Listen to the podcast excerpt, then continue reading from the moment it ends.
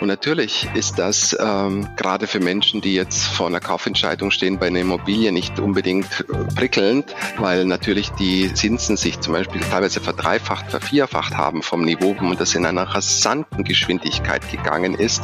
Und gleichzeitig halte ich es auch und halten wir es auch für alternativlos, dass die EZB das tut. Die Wirtschaftsreporter. Der Podcast aus NRW.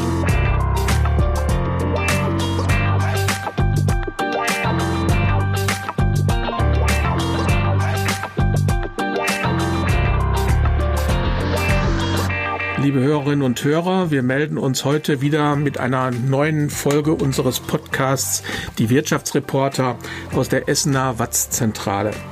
Wir wollen heute über ein Thema sprechen, das uns alle angeht. Steigende Preise und steigende Zinsen. Rund zehn Jahre lang bekamen Sparerinnen und Sparer so gut wie nichts für ihr Geld, das sie auf dem Sparbuch oder auf dem Tagesgeldkonto angelegt hatten. Nun hat die Europäische Zentralbank damit begonnen, die galoppierende Inflation mit höheren Zinsen zu bekämpfen und damit gleichzeitig die Kredite zu verteuern.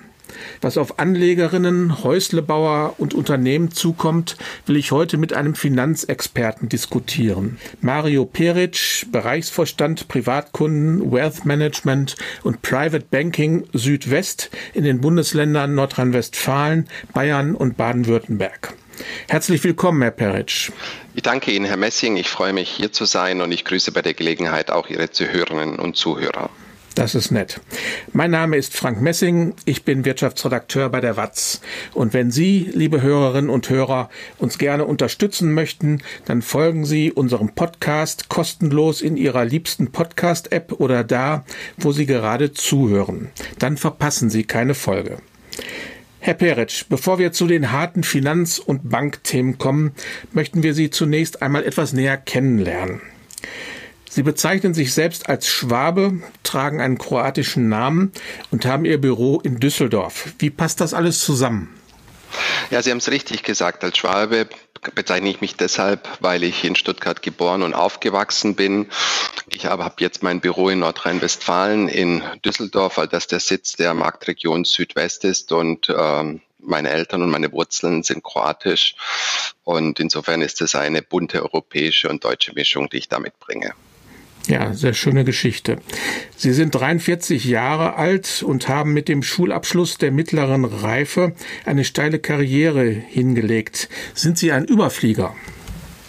Ich will nicht sagen, dass ich ein Überflieger bin, sondern ich glaube einfach, die Bezeichnung Beruf kommt von Berufung, würde ich sagen. Und ich bin wirklich, für mich berufen, Bankier zu sein. Das bin ich mit Leib und Seele.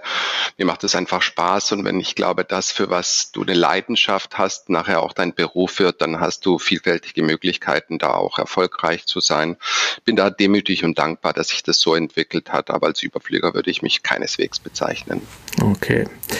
Verraten Sie uns, wann und wo Sie Ihr erstes Bankkonto eröffnet haben. Das verrate ich Ihnen gerne. Das war 1993, das weiß ich noch ganz genau, bei der Dresdner Bank, die jetzt Teil der Commerzbank ist nach der Übernahme. Und das habe ich heute noch und nutze ich heute noch.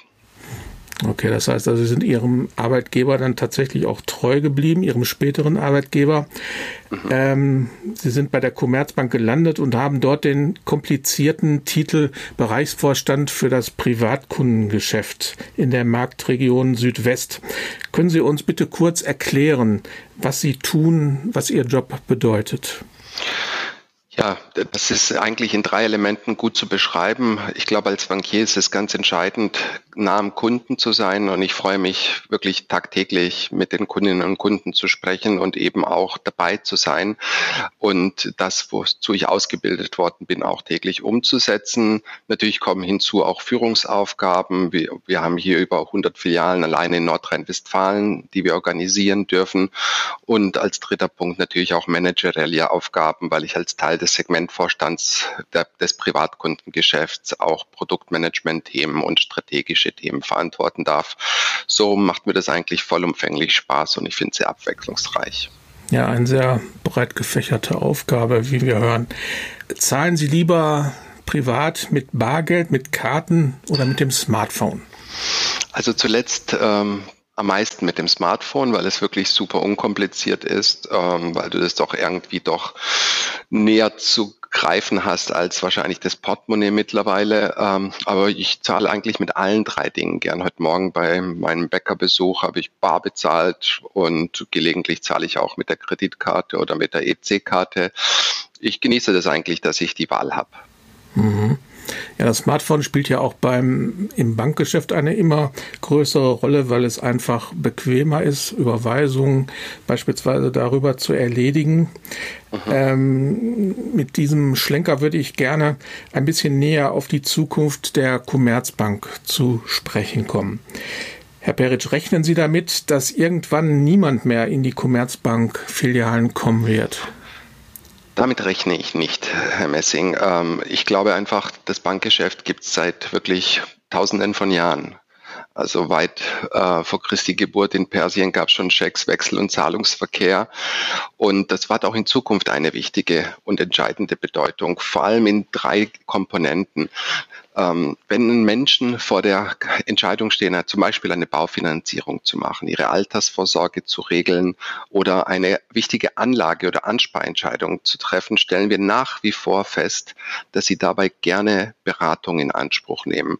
Und natürlich gibt es Dinge des tagtäglichen Lebens, Sie sprachen selber von Überweisung oder Zahlungsverkehr, das findet mittlerweile weitestgehend mobil und online statt. 80 Prozent unserer Kundenkontakte finden mittlerweile einfach digital statt. Und das sind Realitäten im Jahr 2022, die sich beschleunigt haben, auch durch die Entwicklung von Corona denen wir uns stellen und äh, an die wir uns anpassen dürfen, auch in unserer Ausstattung und das tun wir. Mhm. Die Commerzbank hat entschieden, mehr als die Hälfte der Filialen bundesweit zu schließen. Ähm, wie fühlt es sich an, so viele Standorte aufzugeben? Ja, auf den ersten Blick kann man das natürlich genauso sehen, zu sagen, na, wir haben Standorte geschlossen und wir geben was auf oder wir verzichten auf etwas. Aber auf den zweiten Blick, und das versuche ich in Einklang zu bringen, ist, entstehen neue Dinge, wie zum Beispiel zwölf Beratungszentren deutschlandweit, zwei davon in Nordrhein-Westfalen, in Düsseldorf und auch in Köln. Wir stocken unseren Commerz-Direkt-Service, der hier auch im Ruhrgebiet in Duisburg ansässig ist, wo wir auch vor ein paar Tagen auch unser 25-jähriges Jubiläum gefeiert haben, wo schon 760 Menschen arbeiten, um weitere 100, so dass etwas Neues entsteht und etwas anderes dafür weicht. Aber es ist im Einklang. Also es ist keine Entweder-Oder-Entscheidung. Wir sind mit 400 Filialen national nach wie vor unglaublich präsent vertreten ähm, und haben mit den zwölf Beratungszentren und unserem 24 Stunden, sieben Tage die Woche Service eben uns an das Verhalten auch der Kundinnen und Kunden angepasst, wo viele eben bequem ihre Bankgeschäfte vom Sofa oder am Wochenende oder zu späten Abendzeiten erledigen wollen und nicht von Schalteröffnungszeiten abhängig sein wollen. Und so ist es ähnlich wie wohl Sie mich gefragt haben, mit was ich am liebsten zahle, bar oder mit Karte oder mit dem Smartphone und ich gesagt habe, ich genieße es eigentlich, die Wahl zu haben. So lassen wir auch unseren Kundinnen und Kunden die Wahl. Mhm. Sie haben gerade selbst das Service Center in Duisburg angesprochen.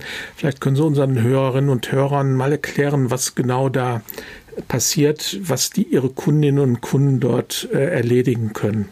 Ja, das ist ein wirklich Hightech-Unternehmen. Das kann ich äh, deshalb so sagen, weil ich da auch im Aufsichtsrat bin. Das ist ein Kundencenter, also ganz wichtig, es ist kein klassisches Callcenter. Dort können unsere Kundinnen und Kunden sieben Tage die Woche, 24 Stunden lang anrufen. Wir versuchen dabei wirklich ja einen schnellen und sehr guten Service zu leisten und eine Dienstleistung anzubieten. Da steht ja, in der Dienstleistung steckt ja schon Dienen und Leisten drin, indem wir ihnen einfach Hilfe zur Selbsthilfe organisieren oder bestimmte Anliegen auch komplett abschließen können.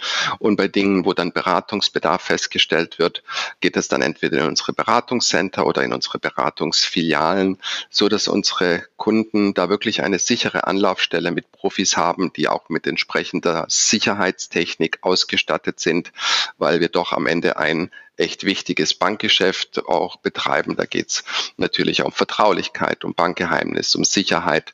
Das ist dort extrem gut im Einklang. Mhm. Ähm, der russische Angriffskrieg auf die Ukraine hat neben humanitären auch ungeahnte wirtschaftliche Folgen. Würden Sie sagen, dass der Beratungsbedarf in Ihren Filialen und in diesem Callcenter in Duisburg gewachsen ist?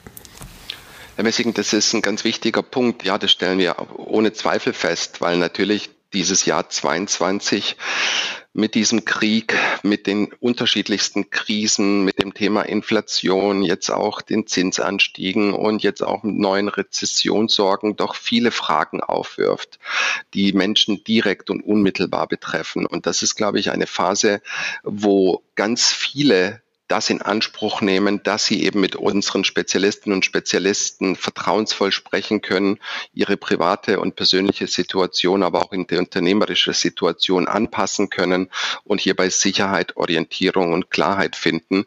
Und das machen wir und leisten wir gerne. Mhm. Kommen wir jetzt mal zu den ganz konkreten Auswirkungen des Krieges in finanzieller und wirtschaftlicher Hinsicht. Herr Peric, ist es volkswirtschaftlich richtig, dass die Europäische Zentralbank die immense Inflation mit Zinsanhebungen eindämmen will? Dahinter steckt ja die Hoffnung, dass mit einer geringeren Nachfrage die Preise wieder sinken. Ist das nicht auch Gift für die Wirtschaft? Ja, Natürlich, es ist eine wirklich anspruchsvolle Situation, die die Europäische Zentralbank zu managen hat. Und man muss, glaube ich, ein bisschen weiter vorher ausholen. Wir haben mittlerweile natürlich ein Sparvermögen in Deutschland von über drei Billionen Euro.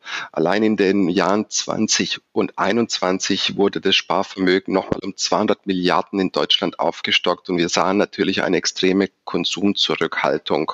Und das hat sich natürlich letztes Jahr auch deutlich entladen und, und eine eine höhere Nachfrage trifft auf ein geringeres Angebot durch die Lieferkettenengpässe, durch immer neue Pandemieausbrüche und die neuen Probleme, die jetzt rund um Energie und Gas entstanden sind. so ist es ein wirklich gefährlicher Cocktail geworden, dass wir eine Inflation gekriegt haben, die zweistellig geworden ist, ja, in Prozent und ähm, und das hat sich natürlich auch eingebrannt in die Köpfe der Menschen. Und jetzt ist es schon wichtig, entschlossen und schnell und klar zu handeln. Und das hat die amerikanische Notenbank FED vorgemacht. Die EZB hat wirklich jetzt auch entschlossen nachgezogen. Und natürlich ist das ähm, gerade für Menschen, die jetzt vor einer Kaufentscheidung stehen bei einer Immobilie, nicht unbedingt äh, prickelnd, weil natürlich die, die Zinsen sich zum Beispiel teilweise verdreifacht, vervierfacht haben vom Niveau, was wir noch vor wenigen Monaten gesehen haben und das in einer rasanten Geschwindigkeit gegangen ist. Und gleichzeitig halte ich es auch und halten wir es auch für alternativlos, dass die EZB das tut. Die Hoffnung ist natürlich, dass es nicht, ja, dass man damit auch jetzt wirklich Teile der Inflation oder große Teile der Inflation eindämmen kann. Und ähm, ja, das, was wir zuletzt sehen, geht es schon in die richtige Richtung. Okay. Wenn Sie eine Prognose wagen, wie weit die Zinsen noch steigen werden mittelfristig? Ja, ich glaube, dass Bankiers immer eine Prognose wagen dürfen und auch müssen. Und ähm, ja, wir, ich denke, dass irgendwo bei drei Prozent 2,75 ähm, hoffentlich dann eine längere Pause der EZB dann auch kommt, was die Zinserhöhung angeht. Und wenn manche sich wundern, wieso heute die Hypothekenzinsen teilweise schon bei vier Prozent sind, wenn sie den Markt nimmt diese Dinge vorweg. Also ähm, deswegen ist auch jetzt, wo wir jetzt die Zinserhöhung vor zwei Wochen hatten, der EZB haben sich die Hypothekenzinsen nicht verändert, weil das längst eingepreist war. Teilweise preist der Markt jetzt schon eine Zinsreduzierung dann irgendwann ein in 23, 24, weil man eben jetzt schon Sorgen hat, dass die Zinserhöhungen die Wirtschaft und die Konjunktur abwürgen können und dass dann eben wieder, wenn die Inflation wieder in den Griff gekommen ist, zwar vielleicht nicht bei dem Zielniveau von zwei Prozent, aber irgendwo ein Stück weit drüber, äh, dann wieder Spielräume da sind, um die Zins zu senken, damit eben das, was Sie befürchtet haben, was Sie jetzt auch angesprochen haben, nicht passiert, dass wir dann in eine nachhaltige und auch in eine starke Rezession kommen. Das ist schon ein echter Balanceakt und ich bin immer vorsichtig auch mit der Kritik an der EZB oder an jemanden anderen. Das ist im Moment nicht einfach zu managen. Ich persönlich finde, dass das jetzt im Moment ganz gut funktioniert, wie die das machen. Okay, dann versuchen wir uns mal den unterschiedlichen Facetten dieser Zinsauswirkungen zu nähern. Beginnen wir mal mit den Baufinanzierungen. Können Sie unseren Hörerinnen und Hörern ähm, exemplarisch erklären, wo die Bauzinsen zu Beginn des Jahres standen und wo sie im Augenblick liegen? Ja, ich benutze jetzt einfach mal runde Zahlen. Also wenn die Bauzinsen Anfang des Jahres rund ein Prozent hatten, auf zehn Jahre fix, teilweise ein bisschen drunter, teilweise ein bisschen drüber. Das hängt davon ab, wie die genauen Parameter sind und wo genau sind wir momentan irgendwo beim dreieinhalbfachen, vierfachen, also irgendwo bei zwischen dreieinhalb und vier Prozent. Und auf den ersten Blick ist das natürlich boah, drei, viermal so teuer, aber wir waren natürlich auf dem niedrigsten Niveau aller Zeiten. Und wenn ich mich erinnere, ich habe meine erste äh, Baufinanzierung so vor 15, 17 Jahren gemacht. Ähm, da hatte ich knapp fünf Prozent gezahlt und habe gejubelt, weil ich natürlich die Hälfte bezahlt habe von dem, was meine Eltern mal bezahlt haben, die eher bei 10 Prozent waren, ist das natürlich historisch immer noch ein niedriges Zinsniveau. Aber das ist ein schwacher Trost für diejenigen, die vielleicht Anfang des Jahres die Chance verpasst haben, historisch ganz niedrige Zinsen einzulocken. Aber da glaube ich tatsächlich, haben wir schon viel von dem, was jetzt noch kommt, vorweggenommen. Da glauben wir, dass irgendwo bei viereinhalb Prozent zumindest auf die längere Zeit erstmal Schluss ist, was den Anstieg der Hypothekenzinsen angeht. Mhm. Das ist die gute Nachricht. Ja, das könnte aber trotzdem dann viele Menschen überfordern, 4,5 Prozent zu bezahlen. Äh, ist zu befürchten, dass jetzt viele Eigenheimträume zerplatzen. Ja, wir sehen momentan sowas. Also ich spiele gerne in meiner Freizeit mal eine Partie Schach und dann hast du so eine Patt-Situation, wenn Sie das kennen, Herr Messing. Ja, ähm, so fühlt sich im Moment an. Also was wir schon feststellen ist, dass für viele Menschen, und das ist ganz normal, wenn der Zins steigt, äh, auch und die Lebenshaltungskosten gleichzeitig steigen und natürlich viele Sorgen in der Luft sind mit Inflation und Krieg. Und wenn man die Zeitung natürlich aufschlägt, hat man natürlich ganz viele Schlagzeilen, die eben auch bedrücken. Das verstehe ich nachhaltig, dass man dann anfängt nachzurechnen und sagen, naja, wollen wir uns das leisten? Können wir uns das leisten? Ist das zu eng? Wie lange dauert es, bis wir das zurückgezahlt haben? Und da kommen viele ins Grübeln, ob das der Fall ist und halten sich mit den Kaufentscheidungen zurück. Gleichzeitig sind die Verkäufer von Immobilien auch nicht bereit, jetzt so weit runterzugehen von den Preisen, damit dann das aufs Neue auf die neue Nachfrage trifft. Und deswegen sehen wir viel weniger Transaktionen, viel weniger Umsatz im Immobilienmarkt, als wir das noch letztes Jahr zum Beispiel hatten zu dieser Zeit. Und ähm, natürlich gibt es verschiedene Thesen, wie wirkt sich eine Inflation auf Immobilienpreise und auf Sachwerte wie Aktien und so weiter aus. Wir sehen ja zum Beispiel in der Türkei, wo die Inflation jetzt irgendwo bei 80 Prozent plus ist und gleichzeitig steigen dort die Aktienkurse und die Immobilienpreise, weil natürlich äh, Sachwerte wie Immobilien und Aktien eben auch einen Inflationsschutz bieten. Weil das Einzige, was im Moment sicher ist, ist, dass die Inflation da ist. Und noch ist sie nicht beseitigt und nicht besiegt. Und deshalb ähm, würde ich nicht sagen, zerplatzen ähm, äh, Träume im Moment, sondern man wägt es schärfer ab und man sucht nach Orientierung, was passiert mit den Immobilienpreisen, kommen die vielleicht doch zurück oder müssen wir uns daran gewöhnen, dass sie nicht fallen und äh, will ich mir eine monatliche höhere Belastung leisten? Oder wie lange brauche ich, um mich daran zu gewöhnen, dass Zinsen jetzt nicht mehr ein Prozent sind, sondern vier Prozent? Ich habe Verständnis dafür, dass es eine gewisse Zeit braucht, sich auch an Veränderungen zu gewöhnen. Mhm. Das betrifft ja jetzt das Neugeschäft. Äh, jetzt gibt es aber auch viele Kundinnen und Kunden, bei denen jetzt zehnjährige Finanzierungen gerade auslaufen oder nächstes Jahr auslaufen werden. Ähm, ist da zu befürchten, dass die diese Kredite dann nicht mehr bedienen können? Ja, also wir haben äh, erstens auch in den letzten Monaten war ja auch zum Teil absehbar, dass die Zinsen steigen könnten, haben wir ganz, ganz viele Kundinnen und Kunden angesprochen mit auslaufenden Zinsbindungen. Da war ja auch die Möglichkeit über Vorwärts, wie man so schön sagt, also über eine Kondition im Voraus sich schon zur Fälligkeit einen niedrigen Zinssatz zu reservieren. Dafür sind viele unserer Kundinnen und Kunden dankbar, dass wir das getan haben. Das haben wir sehr engagiert und fleißig versucht, so viel wie möglich zu machen. Ähm, die Befürchtung teile ich nicht, weil im Unterschied zu vielen anderen Ländern auf der Welt haben wir in Deutschland sehr, sehr konservativ Immobilien finanziert. Also da gibt es Bewertungsabschläge, wir haben immer schön und brav nachgerechnet, kann ein Mensch sich das leisten, haben Puffer da eingeräumt. Ich meine, es gab viele die auch, auch international uns immer wieder in Deutschland kritisiert haben, wir wären zu pedant bei den Immobilienfinanzierungen, würden zu viele Akten fordern, würden zu konservativ finanzieren. Aber das kommt in so einer Phase, den Menschen dann doch auch zugute.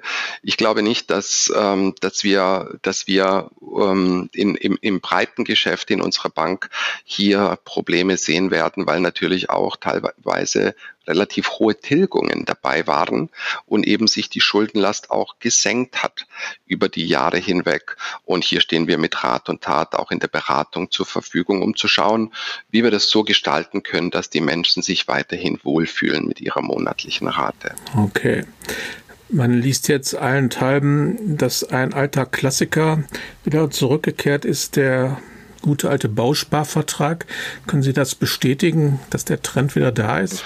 Ja, absolut. Das ist wirklich eine Renaissance. Ich mu muss Ihnen ehrlich sagen, ich bin schon immer ein Fan des Bauspargeschäfts gewesen, weil ich glaube einfach, weiß nicht, wie viel ähm, da alle Zuhörerinnen und Zuhörer auch wissen, wie dies, äh, das System funktioniert. Aber wenn man sich einfach für die Zukunft einen günstigen Zinssatz sichern kann, heute schon, und der ist wirklich fix und da kann man wirklich Laufzeiten darstellen von 20, 30 Jahren, wo man eine Finanz Baufinanzierung wirklich sicher durchfinanzieren kann, ist das wirklich ein spannender Gedanke. Ich weiß von unserem Kooperationspartner, wir machen das seit Jahren mit der Wüstenrot Bausparkasse, da haben wir einen Anstieg dieses Jahr von über 30 Prozent. Ähm, mit echt klasse Tarifen, äh, mit teilweise einer Eins vom Komma, wo man sich da wirklich langfristig diesen Zinssatz sichern kann. Das machen sehr viele und was aber neu ist, das machen auch sehr viele sehr vermögende Kunden. Also das ist, weil oftmals gesagt worden ist, Bausparvertrag ist eher was hier für, für Menschen, die vielleicht in niedrigeren Einkommen sind. Das ist wirklich ein Breitenphänomen. Das nutzen wirklich die breite Masse unserer Kunden und da stehen wir mit unseren Spezialisten der Wüstenrot, aber auch mit unseren Beraterinnen und Beratern zur Verfügung. Aber auch da wird sicherlich auch die Tariflandschaft sich in der nächsten Zeit anpassen, Herr Messing. Insofern hat man da, glaube ich, jetzt noch ein gewisses Zeitfenster, die alten billigen Tarife aus dieser extremen Niedrigzinsphase sich jetzt noch zu sichern. Und ich glaube, das wäre ein guter Rat. Also wer darüber nachdenkt, sollte da nicht zu lange warten. Das wird sicherlich sich auch anpassen an das neue Zinsniveau. Mhm. Also ein praktischer Tipp. Wir haben jetzt gerade über die negativen Folgen der Zinserhöhung für das Immobiliengeschäft gesprochen. Für Sparerinnen und Sparer brechen womöglich bessere Zeiten an. Herr Peritsch, gibt es die Aussicht, dass auf dem Sparbuch jetzt mehr als 0,01 Prozent Zinsen gezahlt werden? Ja, natürlich. Natürlich, Herr Messing. Ja, also ich habe neulich einen jungen Mitarbeiter bei mir getroffen und dem habe ich gesagt, ja, dann empfehlen wir hier ein Festgeld. Und er fragte mich, Herr Piritsch, was ist ein Festgeld? Und dann habe ich äh, eigentlich kurz drüber nachgedacht, aber ich war nicht überrascht. Natürlich, wir sind jetzt hier zehn Jahre das haben wir nur fallende Zinsen erlebt und hatten am Schluss Negativzinsen bei der Zentralbank. Ähm, und das ist eine Renaissance des Zinsgeschäftes, keine Frage. Mittlerweile kommen wieder solche alten bekannten Anlageformen wie die Anleihe zurück, die Schuldverschreibung, die Obligation, Stufenzinsanleihen, Schatzbriefe, ähm, eben aber auch Festgelder, Sparbuch, Tagesgelder. Das ist eigentlich schön für uns, dass wir wieder unseren Kundinnen und Kunden, die eben sparen wollen und können, solche Angebote unterbreiten können. Und man muss ja auch eins sehen, Herr Messing, wir in Deutschland sind natürlich ein, nicht nur in vielen Dingen Exportweltmeister, sondern auch Sparweltmeister. Und der Verlust der, des Zinses der letzten Jahre hat uns eigentlich geschadet, weil natürlich die Aktiendurchdringung in Deutschland nach wie vor niedriger ist als äh, zum Beispiel im angelsächsischen Raum. Und insofern ist das für die Sparerinnen und Sparer sicherlich eine gute Nachricht, auch wenn jetzt da die Zinsen noch nicht auf den Niveaus sind, wie man sie vielleicht von vor 20 Jahren kennt, hat man da Monat für Monat mit jedem Zinsschritt der EZB mehr Möglichkeiten für die Kunden zu tun. Mhm. Ähm, das Aktiengeschäft ist ein, ein gutes Stichwort. Ähm, das hatte sich ja in letzter Zeit leicht erholt, äh, weiß ich auch aus Gesprächen mit Ihnen. Die Deutschen sind da ja traditionell sehr skeptisch. Ähm, sind Aktienfonds jetzt immer noch die bessere Alternative? Denn wenn man genau hinguckt, bei einer Inflation über 10 Prozent sind die Sparzinsen ja jetzt immer noch im Vergleich sehr niedrig und das Vermögen schmilzt dahin. So ist es. So ist es. Wissi, ich will gar nicht das zu pauschal sagen. Ich respektiere jegliche Entscheidungen unserer Kundinnen und Kunden. Der eine hat ein anderes Risikoverständnis, die anderen haben andere Erwartungen an ihr Geld. Aber Fakt ist das, was ich eingangs sagte, Herr Messing, eins ist relativ sicher, dass die Inflation im Moment da ist. Also ich fange ein Jahr an mit minus zehn Prozent oder lasst es minus neun sein. Vielleicht kommen wir auch bald auf minus fünf. I don't know. Aber Fakt ist, das haben wir sicher. Und jetzt ist die Frage, was man will. Wenn man die Kaufkraft und sein Vermögen erhalten möchte, braucht man also im Moment irgendwo knapp 10 Prozent Rendite im Jahr. Das wird das Festgeld auf Dauer nicht ansatzweise leisten können oder die Schuldverschreibung. Ähm, und jetzt kann man drüber nachdenken. Ist da Gold, der Aktienfonds, ein ETF das Richtige? Und gleichzeitig sieht man eben auch, dass die Börsenkurse in diesem Jahr gefallen sind. Insofern ist das eine relativ seltene Situation, dass praktisch ganz, ganz viele Assets, wie man so schön sagt, in diesem Jahr Verluste eingefahren haben und das verunsichert zusätzlich. Aber was wichtig ist, die Kunden haben in der Regel einen mittel- und langfristigen Anlagehorizont. Das sind ja keine Trader in dem Sinne, dass sie jeden Tag Aktien kaufen oder verkaufen. Und wenn man mittel- und langfristig draufschaut, ist und bleibt die Aktie ein sehr, sehr, sehr vernünftiger Bestandteil eines Gesamtvermögens. Und wenn man das noch breit streut und qualitativ managen lässt, ist das wirklich ein Genuss für die Kundinnen und Kunden, die eben drei, fünf, zehn Jahre anlegen können. Und insofern halte ich es immer ähm, für einen vernünftigen Mix zwischen konservativen, etwas offensiveren Anlagen. Und man sieht ja, ähm, sowohl bei der Pandemie ging es ja rasch runter an den Börsen, aber noch viel rascher nach oben und weit über die Niveaus vor der Pandemie. Und ich glaube, im Moment staunen viele nicht schlecht, dass in Anbetracht der vielen schlechten Nachrichten, über die wir sprachen, die Börsenkurse nicht so wirklich fallen wollen und immer wieder eigentlich reflexmäßig schön steigen. Auch das hängt so ein bisschen mit genau dieser Thematik zusammen, dass die Leute sagen, naja, so attraktiv finde ich jetzt ein, zwei Prozent Festgeld auch nicht als Prozent Verzinsung, sondern ich will eigentlich mehr und ich habe einen langfristigen Anlagehorizont und ich glaube auch an die Unternehmensstärke der Aktiengesellschaften, die dahinter stehen. Und deswegen bin ich da gar nicht so skeptisch, dass wir da jetzt einen Rieseneinbruch sehen. Mhm. Verbraucherschützer warnen ja mittlerweile davor, dass die Dispozinsen, die anfallen, wenn man sein Girokonto überzieht, ähm, dass die stark in die Höhe steigen. Wie ist da die Politik bei der Commerzbank und wie ist Ihre persönliche Prognose? Ja, also wir haben da jetzt einen Anstieg von 1% bei uns gesehen. Also wenn man in Anbetracht der vielen Zinsschritte der EZB haben wir die nicht vollständig weitergegeben, aber natürlich ist Inanspruchnahme eines Dispositionskredites keine langfristige Kreditlösung. Wie schon der Name sagt, es ist ein Dispositionskredit für kurzfristige Überschreitungen.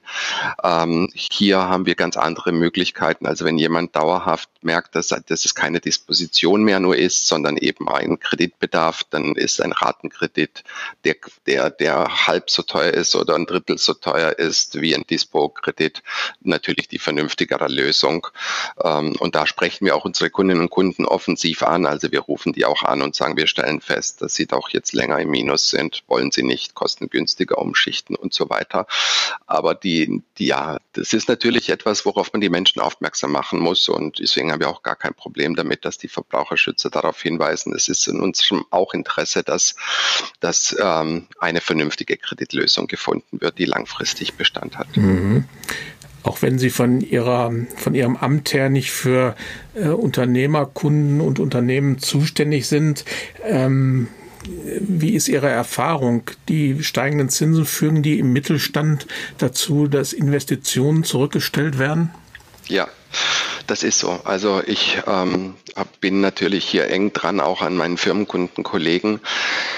Steigende Zinsen ähm, und Inflation ist ein Cocktail, der gefährlich ist. Und, ähm, und die Investitionsquote in Deutschland war auch schon in den letzten Jahren unterdurchschnittlich und sie wird jetzt noch kleiner. Und gerade sind Investitionen in IT, in Digitalisierung, ins, im Schutz gegen Cyberangriffe sind ganz entscheidende Elemente. Und insofern ist, glaube ich, schon wichtig, zu erkennen, bekommen wir jetzt diese Inflation einigermaßen in den Griff? Was passiert mit den Energiepreisen? Wie kommen wir durch den Winter? Ähm, gibt es Ansatzpunkte, dass das Tempo der Zinsschritte nach oben eingedämmt wird und dass irgendwann auch ein Top erreicht ist. Danach sehnt sich der Markt und auch der Mittelstand. Und gibt es vielleicht sogar die Aussicht, wie wir es mittlerweile erwarten, dass in den Vereinigten Staaten schon in der zweiten Jahreshälfte des nächsten Jahres die Zinsen wieder vielleicht sogar etwas fallen könnten und die EZB zumindest leicht nachzieht. Das wäre schon wichtig, dass die Menschen sich dann auch wieder trauen, äh, zu investieren, weil sie da eine gewisse Prognosesicherheit haben. Ähm, das ist schon ein brisanter Cocktail, der natürlich eine Wirtschaft, und das erwarten wir auch dann nächstes Jahr in eine, in einen Abschwung bringen wird. Oder ein anderer Begriff wäre eine Rezession. Wir rechnen jetzt nicht mit einer schlimmen Rezession, aber es könnte halt eine zähe und lange Rezession werden, die eben dann nicht gefolgt wird von einem Wirtschaftsboom, wie das üblicherweise der Fall ist, sondern wo man in so eine längere Durchstrecke kommt. Und ähm, insofern wäre es wirklich wichtig zu wissen, Funktioniert das mit den Maßnahmen jetzt gegen die Inflation? Werden die Lieferketten wieder flüssiger? Wird es äh, die Nachfrage so weit reduziert und das Angebot wieder so weit erhöht, dass das Ganze im Einklang ist und können dann die Unternehmen eben eine Prognose für sich aufstellen, um weiter zu investieren. Also ich bin schon in Summe sehr aufmerksam, was die Märkte angeht, aber ich halte auch die deutsche Wirtschaft und auch hier in Nordrhein-Westfalen für eine robuste und innovative Wirtschaft und habe im Moment die Prognose, dass das mit einem blauen Auge auch ausgeht. Mhm. Äh, Banker raten ja immer dazu, Ruhe zu bewahren. Ähm wenn Sie jetzt abschließend einen Rat unseren Hörerinnen und Hörern mit auf den Weg geben sollten, ähm, wie sollen sie sich jetzt in diesen Zeiten der Unsicherheit, der hohen Inflation äh, verhalten? Ja, ich sage immer auch natürlich, äh, Ratschläge sind auch Schläge. Deswegen würde ich sagen, so fünf Punkte, die mir da einfallen, ähm, die wichtig sind. Erstens, ich sage jetzt nicht Ruhe bewahren, aber wenn ich mir anschaue, jetzt seit, seit wann ich Bankier bin, da gab es so viele Krisen. Ähm, wenn ich mich an die Finanzmarktkrise erinnere, wenn ich mich an den Brexit erinnere, wenn ich mich an die Ungewissheit mitten in dieser Corona-Pandemie erinnere, muss ich sagen, habe ich damals more bad feelings gehabt, als ich das jetzt im Moment spüre, weil ich halte das, was jetzt im Moment passiert, für nachvollziehbar. Also ich kann dem folgen, wenn die Angebote runtergehen, mehr gespart wird in Corona, dann hast du plötzlich mehr Nachfrage. Also ich glaube, das, was momentan die EZB macht, was die Politik macht, macht man in so einer Phase und das sollte üblicherweise auch funktionieren. Also ich gehöre nicht zu den Menschen, die glauben, wir werden nachhaltig eine Inflation von über 10 Prozent bekommen, die Zinsen gehen auf 10 Prozent. Also die, die Schreckensbilder sehe ich nicht. Die kann ich nicht herleiten mit fundamentalen Analysen und das sieht auch unser Chef Volkswirt der Dr. Krämer genauso.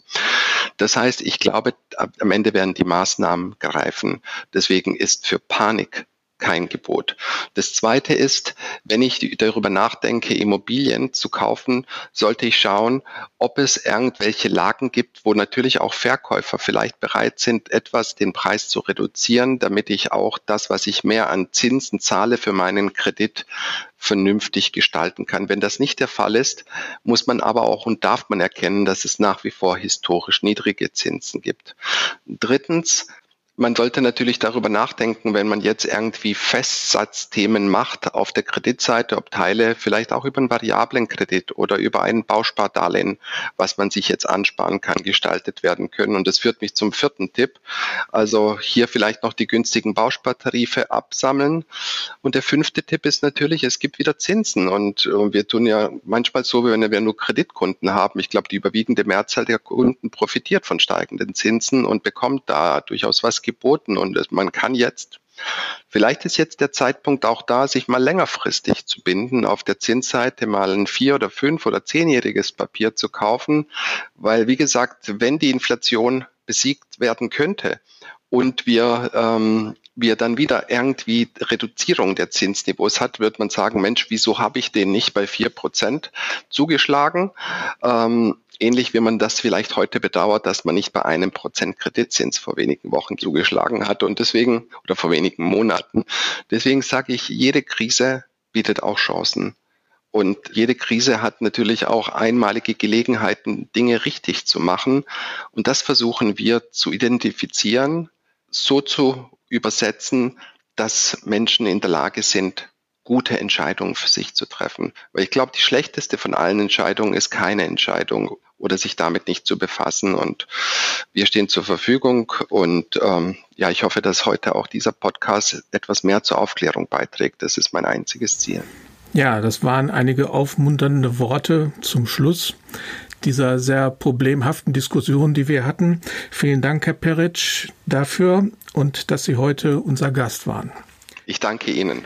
Das war der Podcast Die Wirtschaftsreporter. Liebe Hörerinnen und Hörer, wenn Ihnen die Folge gefallen hat, bitte weitersagen. Wie immer freuen wir uns auf Ihr Feedback unter wirtschaftsreporter.funkemedien.de.